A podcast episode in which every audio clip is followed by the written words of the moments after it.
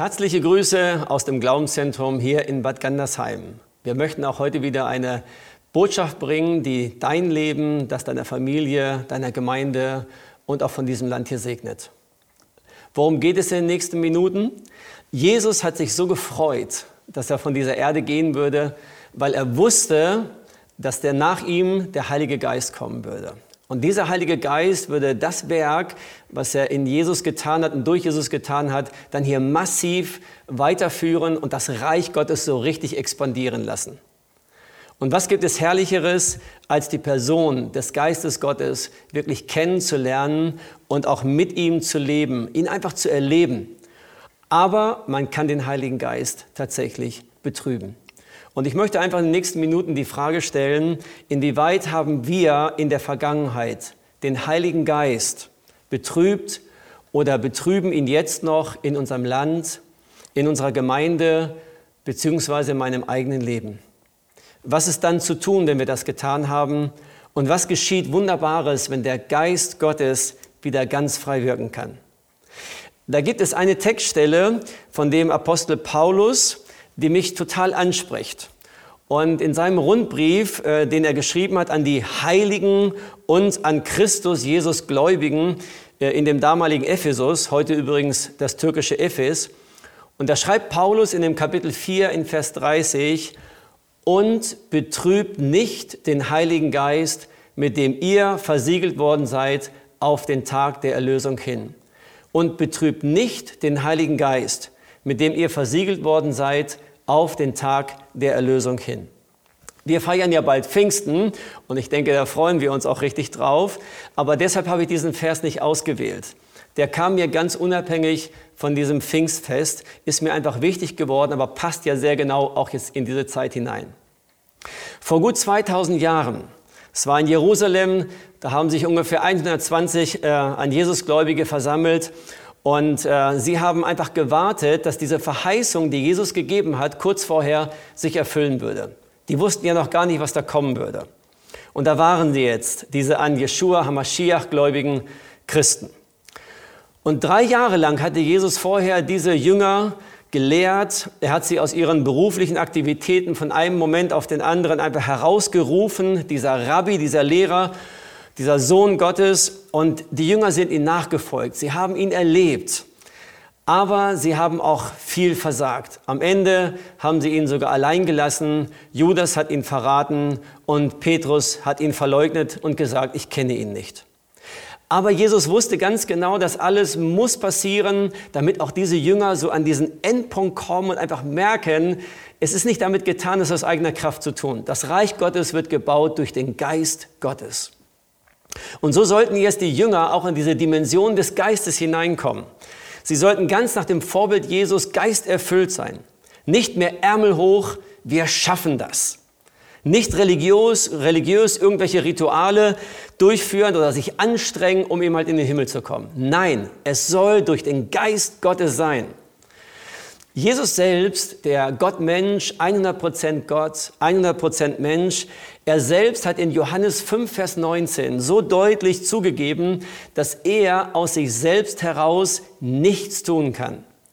Und ich weiß nicht, wie es dir geht, aber je älter ich werde und je länger ich auch Jesus nachfolge, desto mehr werde ich mir bewusst, das stimmt wirklich. Ich kann aus mir selbst heraus nichts tun. Und ich möchte immer abhängiger werden vom Heiligen Geist. Und ich merke, dass ein Leben mit dem Heiligen Geist und in dem Geist ein total anderes Leben ist, als dieser eigene Krampf, dieses Ich schaffe das irgendwie auch schon aus eigener Kraft. In Matthäus 3 bericht, wird uns berichtet, äh, dass Jesus seinen öffentlichen Dienst begonnen hat, nachdem er getauft worden ist. Und bei der Taufe sagt uns die Schrift, sah er den Geist Gottes wie eine Taube herabfahren und auf ihn kommen. Jesus las am Sabbat aus dem Propheten Jesaja und zitierte: Der Geist des Herrn ist auf mir, er hat mich gesalbt. Und Jesus verließ sich nicht einfach auf seine Gottheit, sondern nach Philippa 2 hat er sich selbst entäußert und er ist den Menschen gleich geworden. Mit diesem Jesus kann ich mich total identifizieren, mit diesem menschgewordenen Jesus. Er war in seinem Menschsein durch und durch abhängig vom Heiligen Geist.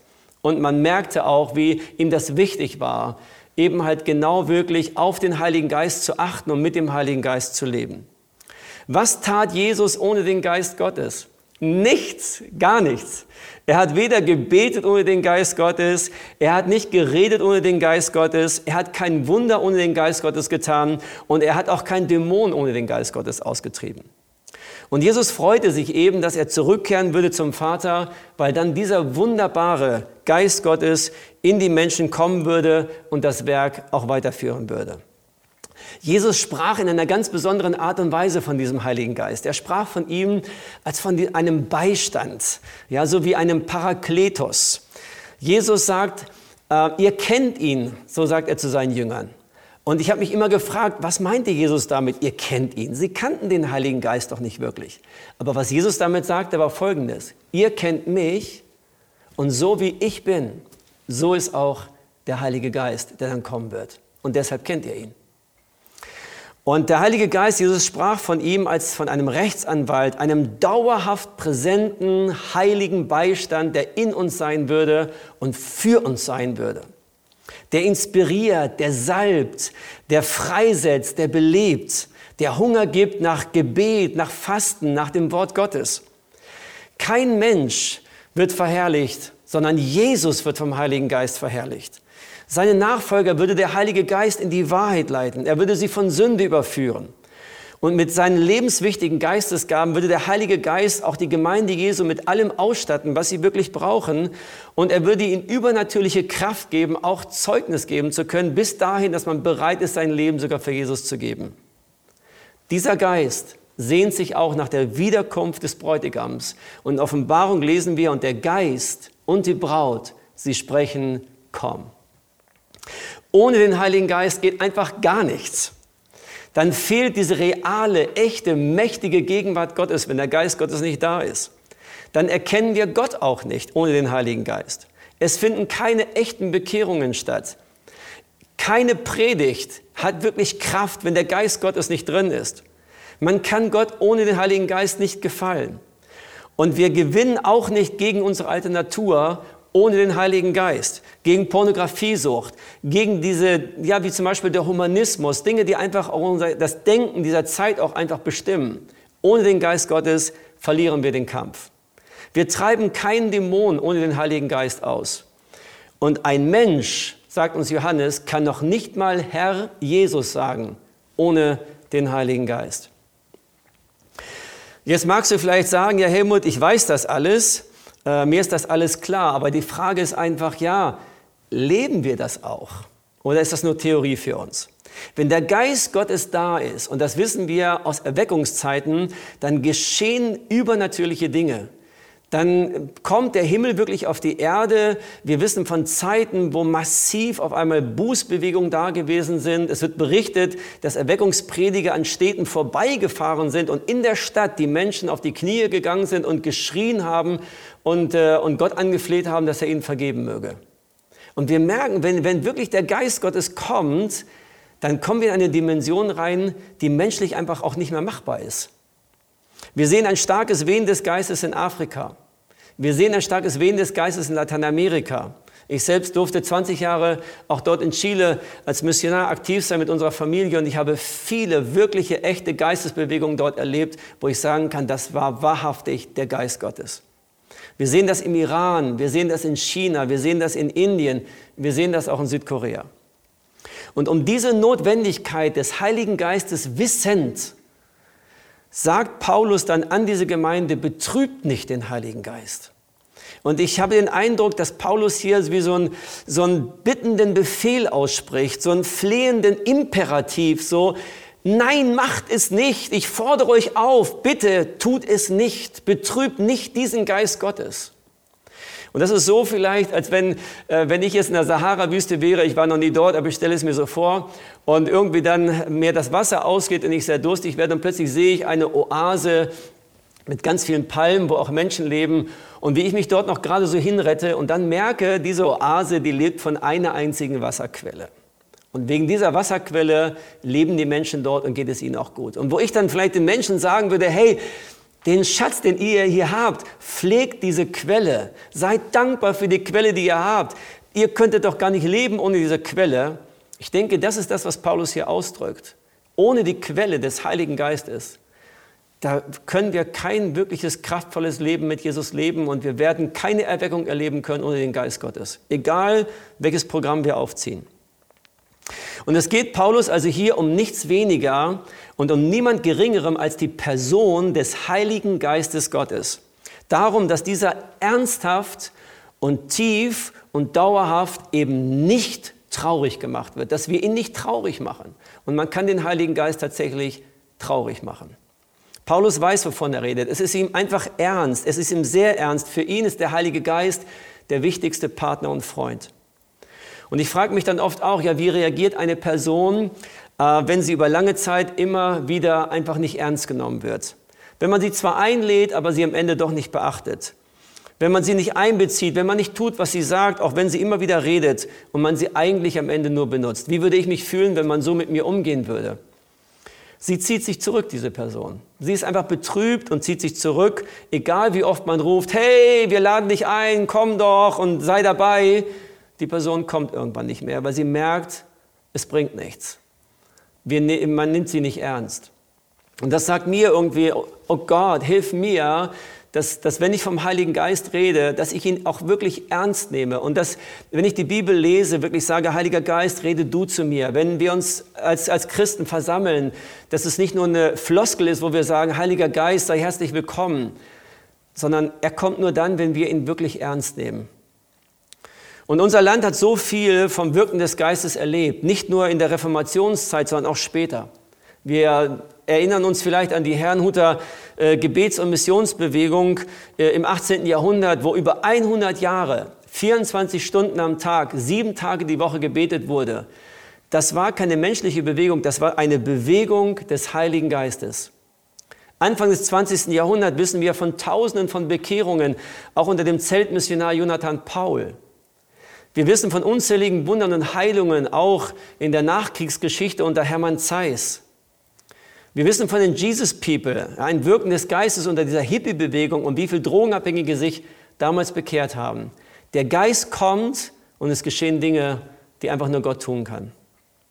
Auch wenn in den letzten Jahrzehnten viele und auch wirklich gute und teilweise auch große Gemeinden hier bei uns in Deutschland entstanden sind und wofür wir wirklich dankbar sein können und sagen können, hey Hammer, da wird eine ganz tolle, gute Arbeit einfach geleistet, da sind Leiter, die sich wirklich reinknien müssen wir uns doch fragen, leben wir tatsächlich diese echte Wiederbelebung des Heiligen Geistes? Leben wir wirklich Erweckung hier in Deutschland? Oder haben wir doch nicht irgendwie den Heiligen Geist betrübt und versuchen etwas zu tun ohne diese wahre Kraft des Heiligen Geistes?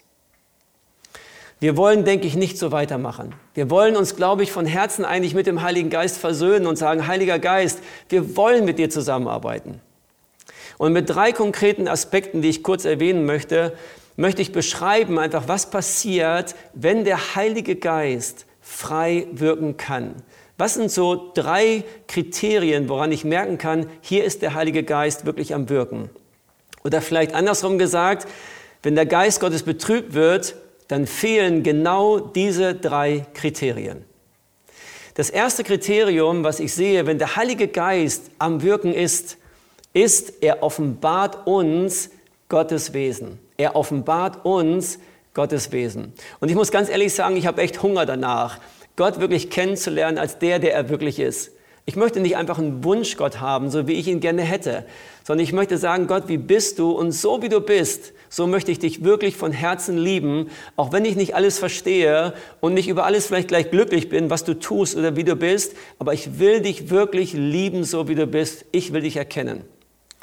Und Paulus schreibt in denselben Epheserbrief auch, er sagt, dass der Gott unseres Herrn Jesus Christus, der Vater der Herrlichkeit, euch gebe den Geist der Weisheit und der Offenbarung in der Erkenntnis seiner selbst. Und Paulus bittet Gott darum. Und er weiß, dass wir Gott nicht erkennen können ohne den Heiligen Geist. Wir brauchen den Geist der Weisheit und der Offenbarung. Und er schreibt an die Korinther in Kapitel 2, die Verse 10 bis 11. Uns aber hat Gott es geoffenbart durch den Geist, denn der Geist erforscht alles, auch die Tiefen Gottes. Denn wer von den Menschen weiß, was im Menschen ist, als nur der Geist des Menschen, der in ihm ist. so hat auch niemand erkannt, was in Gott ist, als nur der Geist Gottes. Es wundert mich immer wieder, wie viele Schüler, auch hier bei uns im Glaubenszentrum in der Bibelschule, eigentlich keinen Bezug zum Alten Testament haben. Es eigentlich fast gar nicht mehr lesen und dann man so Aussagen hört, das ist so blutig, dieses Alte Testament, das ist so grausam. Und ähm, ich lese da eigentlich ungerne drin, ich ziehe das Neue Testament tatsächlich vor. Der Gott im Neuen Testament, er sei irgendwie gnädiger, äh, da ist, äh, er ist nicht mehr zornig, er ist einfach ein, ein lieber Freund. Ich kann das irgendwie nachvollziehen und äh, ich wünschte mir irgendwie, es wäre so einfach, aber es ist nicht so einfach. Gott hat sich nicht geändert. Und der Gott des alten Bundes ist derselbe Gott auch des neuen Bundes. Es ist ein und derselbe Gott. Ja, er ist der Vater, ja, er ist die Liebe. Aber wir lesen auch in seinem Wort, dass er dreimal heilig ist, dass Gott auch eifersüchtig ist. Und das ist gut so. Er eifert um uns. Wir sind ihm nicht egal. Er kämpft um uns und er will, dass wir ihn lieben, denn dazu sind wir geschaffen worden. Und nach Hebräer 10, Vers 31 sogar, und ich weiß, das ist für manche sehr herausfordernd, aber es steht dort tatsächlich, dass es angsteinflößend ist, in die Hände des lebendigen Gottes zu fallen. Und wenn man dann noch ins Griechische geht, da steht sogar das Wort Phobos, wo wir das deutsche Wort Phobie her haben, wo man sagt, wow, ja, aber ich denke, wir müssen das einfach richtig verstehen. Wenn wir wirklich merken, wie heilig und wie groß und wie einzigartig Gott ist und wie viele Menschen, die ihm begegnet sind, wie tot umgefallen sind, dann merken wir, huh, das ist schon nicht einfach so ein Spiel, Gott zu begegnen, sondern Gott begegnen ist etwas Mächtiges, etwas ganz Gewaltiges, das Größte eigentlich, was uns Menschen überhaupt passieren könnte. Und wir sehen Jesus auch im Tempel, wie er eifern kann. Und da zeigt sich Gott auch von seiner eifernden Seite. Oder bei Jesus und den Pharisäern. Jesus kann unwahrscheinlich direkt sein. Euer Vater ist der Teufel, hat Jesus gesagt. Boah, ja, es zeigt auch die, diese Wesenszüge Gottes. Und spätestens im Buch der Offenbarung sehen wir auch in den Sendschreiben, wie konsequent Gott auch mit der Gemeinde umgeht und sagt, entweder ihr tut Buße oder das und das wird passieren. Und wir sehen den großen weißen Thron auch, wo es keine Debatten mehr gibt. Und dann geht es nur noch darum, steht mein Name im Buch des Lebens geschrieben oder nicht? Und wenn er nicht dort geschrieben steht, wissen wir von der Schrift her, dass es tatsächlich einen ewigen Feuersee gibt. Und für die, wo, die im Namen, wo der Name im Buch des Lebens geschrieben steht, sie werden dann in dieser ewigen Herrlichkeit bei Gott sein. Gott ist klar, er ist eindeutig. Und der Geist Gottes will uns Gottes wahres und ganzes Wesen aufzeigen. Und das ist mir jetzt einfach in dieser Botschaft so ganz wichtig. Der Heilige Geist will uns Gottes ganzes und wahres Wesen aufzeigen. Und wenn wir das nicht zulassen, dann betrüben wir den Heiligen Geist. Wir wollen keinen Wunschgott haben. Wir wollen den wahren Gott der Bibel lieben von ganzem Herzen, ganzer Seele und ganzer Kraft und mit allem, was in uns ist. Und ich habe vor einigen Monaten so eine Entscheidung nochmal neu treffen müssen und habe gesagt, ja Gott, ich will dich lieben, so wie du bist. Geist Gottes, offenbare mir, wie du Gott wirklich bist. Und Jesus lehrte uns zu beten, geheiligt werde dein Name. Das ist unser eigentliches Gebet, dein Name. Und auch sein Name ist auch der Gott Israels. Ja, Gerade jetzt in der heutigen Zeit. Frage also, die wir stellen müssen, den Gott, den wir predigen, den Gott, den wir predigen, haben die Menschen eine gesunde Ehrfurcht vor ihm? Und wie können wir den Heiligen Geist einladen und dann doch am Ende nicht zulassen, dass er uns den wahren Gott wirklich zeigt? Ich möchte, wenn ich den Heiligen Geist einlade, wirklich sagen, ja, komm und zeige mir wirklich, wer Gott wirklich ist. A.V. Tozer hat einmal gesagt, Rückkehr zu der Würde und Herrlichkeit des Gottes der christlichen Gemeinde ist das, was am meisten Not tut, wichtiger noch als die Rettung von Seelen. Und er sagt weiter, was dieses Land braucht und was diese Kirche braucht, ist eine neue Vision der Größe und Hoheit Gottes. Wir brauchen eine Reformation der gesamten Kirche Christi in Amerika. Und Tozer schlägt vor, dass in Amerika ein Jahr lang alle Gemeinden nur über Gottes Wesen predigen sollten. Ich ermutige dich einfach an diesem Punkt, wenn du merkst, dass du selbst Schwierigkeiten hast, Gott wirklich so zu sehen, wie er ist, dann ermutige ich dich einfach. Bitte Gott um Vergebung und sag, Herr, vergib mir, dass ich mich da einfach verschlossen habe. Und Heiliger Geist, dass ich dich betrübt habe. Und ich bitte dich, Heiliger Geist, komm und ich will offen sein, dass du mir Gott zeigst, wie er wirklich ist. Ich möchte ihn lieben, wie er ist. An zweiter Stelle, was tut der Heilige Geist? Er offenbart uns auch unser wahres menschliches Wesen. Paulus bekennt im Römerbrief in Kapitel 7, die Verse 17 bis 18, da sagt er, nun aber vollbringe nicht mehr ich es, sondern die in mir wohnende Sünde. Denn ich weiß, dass in mir, das ist in meinem Fleisch, nichts Gutes wohnt. Das sagt niemand weniger als der Apostel Paulus, ein wiedergeborenes Gotteskind. Und Jakob schreibt an die Gläubigen, er sagt, säubert die Hände, ihr Sünder. Die Lehre, dass der Heilige Geist uns als Nachfolger Jesu nicht mehr von der Sünde überführt, ist für mich persönlich eine destruktive, eine fatale und eigentlich auch in einer jeder Hinsicht abzulehnende Irrlehre. Der Heilige Geist ist der Stellvertreter Jesu. Und Jesus selbst hat seine Jünger auch von Sünde überführt. Als es darum ging, wer der Größte unter ihnen sei und viele andere Situationen, hat Jesus ihnen ganz klar gesagt, dass sie falsch liegen und was, es, was sie richtig tun sollen. Und der Heilige Geist ist der Stellvertreter Jesu und er macht das auch genauso weiter. Und wenn ich den Kontext auch dieses, dieser Bibelstelle sehe, in äh, Johannes 16, wenn er gekommen ist, wird er die Welt überführen von Sünde und von Gerechtigkeit und von Gericht. Dann könnte man denken, ja, hier ist die Welt mit gemeint. Aber wenn ich den Kontext lese, verstehe ich, in dieser Welt sind alle Menschen eingeschlossen. Die Gläubigen und die Nichtgläubigen. Die Christen und die Nichtchristen. Der Heilige Geist überführt alle, uns alle von Sünde. Und unsere zukünftigen Sünden sind eben halt nicht automatisch vergeben sondern die Bibel fordert uns auf, unsere Sünden tatsächlich zu bekennen. 1. Johannes 1, Vers 9. Wenn wir unsere Sünden bekennen, dann ist er treu uns gerecht, dass er uns unsere Sünden vergibt und uns reinigt von aller Ungerechtigkeit. Wir sollen weiterhin bekennen. Das heißt, lasse ich diese Lehre zu, dass alle Sünden bereits vergeben sind und ich keine Sünde mehr bekennen brauche, dann ist das ein Betrüben des Heiligen Geistes. Etwas, was er tun will, schränke ich ein und sage, nein, das existiert für mich nicht mehr. Und ich denke, damit tun wir uns keinen Gefallen.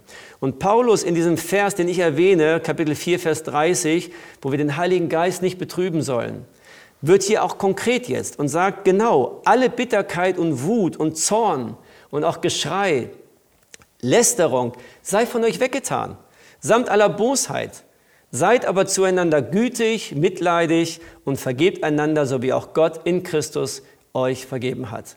Also Paulus beschreibt hier, ja, wir sündigen weiter, aber wir sollen es lassen. Wir sollen dem Heiligen Geist zulassen, dass er uns davon überführt.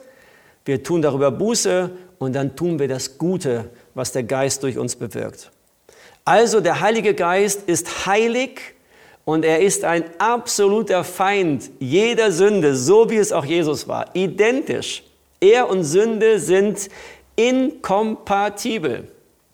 Das war immer so und wird auch immer so sein. Und in seiner Liebe überführt er uns, weil er nicht will, dass die Sünde ein, ein Hindernis ist in unserer Beziehung zu Jesus, zwischen der Braut und dem Bräutigam. Das soll eine reine Beziehung sein. Und da muss alles aus dem Weg geräumt werden, was hindert. Und in Erweckungszeiten und Momenten starker Präsenz des Geistes haben wir immer wieder erlebt und erfahren, wie dann immer wieder Sündenerkenntnis und auch Sündenbekenntnis stattgefunden hat und wie reinigend dieses Wirken des Geistes dann auch gewesen ist, freisetzend und die Gegenwart Gottes dann auch wirklich gekommen ist. Ich ermutige dich auch in diesem zweiten Punkt, frag dich einfach mal, wie ist da so deine Lehre, wie tickst du so in diesem Bereich und lass wieder neu zu, dass der Heilige Geist dich auch wieder von Sünde überführt. Ich bin verheiratet, ich habe Kinder und ich könnte dir Ellen Geschichten erzählen wie viel ich auch einfach meiner Frau gegenüber, meinen Kindern gegenüber echt mich voll daneben verhalten habe und wo es der Heilige Geist war, der mich einfach überführt hat und wo ich dann einfach sagen konnte, Schatz, es tut mir wirklich leid, ich war vorhin echt, das war gemein, was ich gemacht habe. Und dann konnten wir das aus dem Weg räumen und unsere Beziehung war wieder hergestellt. Und das ist das, was Gott möchte. Und deshalb hat er uns den Heiligen Geist auch gegeben, dass er uns überführt von Sünde. Und dann der dritte und letzte Punkt, der Heilige Geist offenbart uns auch, sein wahres Wesen. Also er offenbart nicht nur Gottes wahres Wesen, er offenbart nicht nur unser wahres Wesen, sondern der Heilige Geist offenbart auch sein eigenes wahres Wesen. Und der Heilige Geist ist genauso wie Jesus, wie der Vater. Er ist ein jemand, der mit dem Notwendigen ausstattet. Er ist großzügig, aber sowas von großzügig, ich glaube, das kann man in Worte gar nicht ausdrücken. Er ist ein gebendes Wesen, ein, eine gebende Person. Er will gerne geben. Und da beziehe ich mich jetzt ganz konkret auch auf die Geistesgaben. Die Geistesgaben sind Geschenke, die der Geist Gottes uns geben will, mir persönlich und uns als Gemeinde. Und ich weiß nicht, ob du zu einer charismatisch-pfingstlichen Gemeinde gehörst, aber wenn du dazu gehörst, dann weißt du ja um diese Thematik. Wenn du nicht dazu gehörst, will ich dich einfach ermutigen, beschäftige dich mal mit dem Thema. Die Gaben des Geistes sind heute noch absolut real und ich kann mir ein Leben ohne die Geistesgaben gar nicht vorstellen und die Gemeinde auch nicht. Und der Heilige Geist will uns Gaben geben. Er will sie ausgießen über die Gemeinde. Und Paulus schreibt in 1. Korinther 12 im Vers 11, dies aber alles wirkt ein und derselbe Geist und er teilt jedem besonders aus, wie er will. Und ich denke, du und ich, wir leben, haben unsere persönlichen Probleme und so weiter. Und auch jede Gemeinde hat so ihre Probleme. Ich denke mal an die Korinther Gemeinde, was die für Probleme hatte und äh, Herausforderungen. Und doch schreibt Paulus gerade an diese Korinther Gemeinde, hey, ihr braucht die Gaben des Heiligen Geistes. Und ich widme mal eben so zwei Kapitel, um euch genau zu erklären, wie ihr danach eifern sollt und wie ihr die auch einsetzen sollt. Und ich glaube, die gleiche Herausforderung haben wir heute wieder als Charismatiker, auch als Pfingstler. Äh, wie stehen wir zu der Praxis der Geistesgaben? Leben wir diese Geistesgaben? Wie sieht es aus? Wie, wie, viel spreche ich denn so in Zungen äh, im Alltag? Äh, ist das wirklich so, eine, so was für mich selbst Erbauendes und wo ich auch geistlich wirklich dann kämpfe, wenn ich in Zungen spreche? Ähm, Paulus sagt, ich rede mehr in Zungen als ihr alle. Boah, da sage ich mir, das ist schon ein hohes, hohes Niveau so. Und ähm, wie leben wir Geistesgaben? Sind die präsent in unseren Gottesdiensten äh, oder sind wir vielleicht, ich sag mal, liebevoll so, so besucherfreundlich geworden, dass wir aufgrund der Besucher sie lieber nicht mehr praktizieren wollen? Meinen wir, wir könnten Gemeinde bauen ohne die Geistesgaben? Nein, das können wir nicht. Wir brauchen die Geistesgaben. Paulus wird sehr konkret, wie der Geist Gottes der Gemeinde wirklich hilft. Und er schreibt in 1. Korinther 14, die Verse 24 bis 25. Wenn aber alle Weissagen und irgendein Ungläubiger oder Unkundiger kommt herein, so wird er von allen überführt, von allem beurteilt. Das Verborgene seines Herzens wird offenbar und so wird er auf sein Angesicht fallen und wird Gott anbeten und verkündigen, dass Gott wirklich unter euch ist. Das heißt, das Aktivieren der Geistesgaben, wenn es richtig gemacht wird, ist genau sogar für die Ungläubigen eigentlich ein Zeichen der wahren Gegenwart Gottes. Ich erinnere mich, dass das bei uns auch in Chile passiert ist, in unserer Gemeinde. Wir hatten Besuch gehabt und eine Person, die Christus nicht kannte, wurde eingeladen, kam in den Gottesdienst rein. Und dann sind zwei Schwestern vom Geist Gottes geleitet auf diese Person zugegangen und hatten es einfach so gehabt, für diese Person zu beten. Sie fangen an zu beten und in dem Moment, wo sie beten, äh, empfangen sie einfach so Eindrücke über diese Person, über diesen Besucher und sprechen das über ihm aus. Dinge, die sein Leben betreffen, die seine Vergangenheit angehen. Und die Person bricht wirklich so zusammen und erkennt, dass Gott hier ist, weil sie genau wusste, das kann keiner gewusst haben, das muss Gott ihnen geoffenbart haben.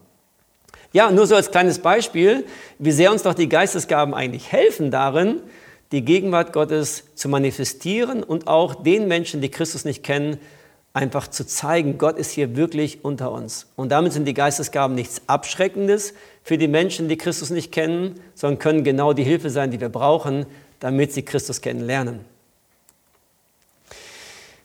Die Liste aus 1. Korinther 12 zum Beispiel ist ja eine längere Liste. Da gibt es jetzt die Zungenrede, da gibt es die Auslegung, da gibt es die Weissagung, das Wort der Erkenntnis, der Weisheit, des Glaubens, die Gaben der Heilungen, die Gaben der Geisterunterscheidungen, auch Wunderwirkungen. Ich gehe da natürlich jetzt nicht drauf ein. Mir geht es nur einfach darum, um nochmal klarzustellen, es gibt diese Gaben, wir brauchen sie und Paulus ermutigt, ja fordert uns auf, wir sollen nach diesen Gaben eifern.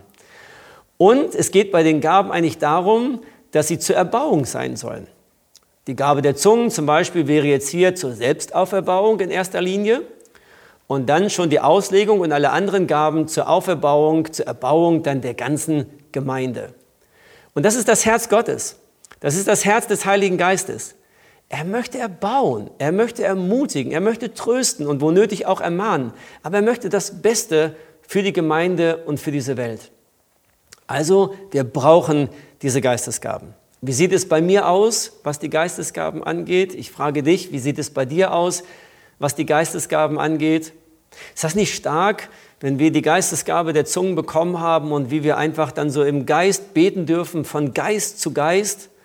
So der Verstand ist dann manchmal einfach nur wie ausgeschaltet und ich kommuniziere mit Gott ganz direkt von meinem Geist zu seinem Geist. Und da passiert was in mir und auch in der geistlichen Welt. Und Gott sieht das und er erhört auch diese Gebete und offenbart sich dadurch auch. Und ich strecke mich danach aus. Ich sage, Herr, ich möchte mich ausstrecken nach den Geistesgaben, weil ich möchte wirklich dienlich sein deinem Reich und deiner Gemeinde und den Menschen, die mich umgeben. Ich ermutige dich also, wenn du bisher vielleicht diese Gaben abgelehnt hast oder wenn du sie gar nicht gesucht hast oder einfach bei einer Gabe geblieben bist und dich nicht nach weiteren Gaben ausgestreckt hast, ja, dann hast du vielleicht, wie ich es ja auch tue, den Heiligen Geist betrübt, der gesagt hat, ich will eigentlich viel mehr geben. Und dann ermutige ich dich, streck dich doch neu wieder danach aus. Sag, Herr, vergib mir. Und ich strecke mich nach diesen Gaben jetzt aus. Und wenn du noch mehr Gaben für mich hast, Herr, hier bin ich, dann will ich sie einfach haben und ich möchte damit gerne dienen. Dir und deiner Gemeinde dienen.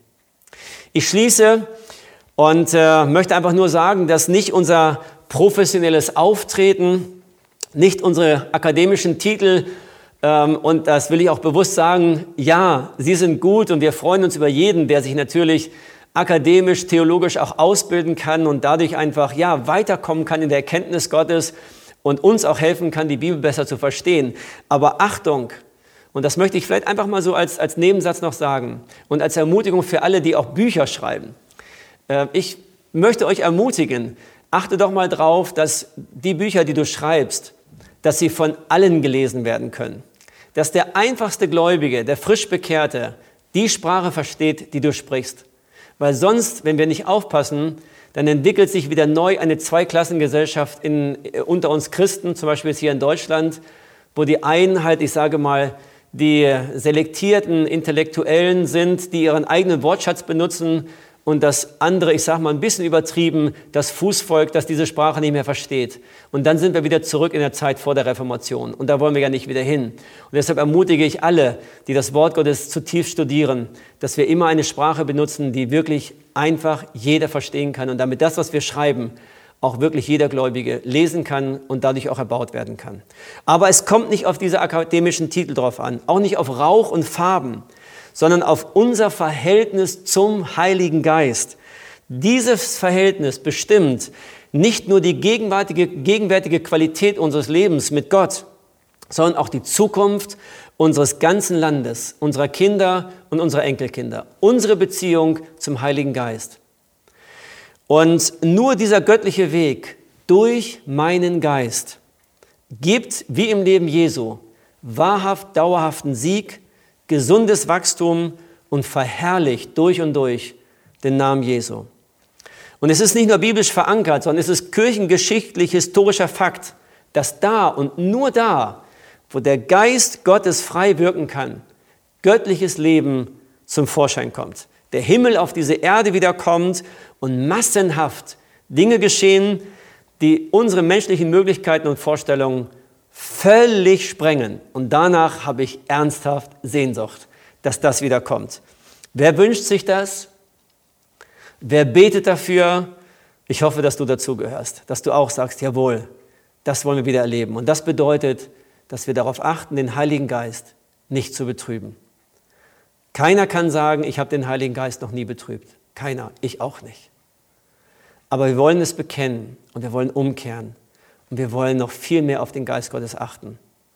Vielleicht liest du mal die Bibel neu unter dem Aspekt des Heiligen Geistes. Wer ist dieser Geist Gottes wirklich? Und wie kann ich mit diesem Heiligen Geist wirklich leben?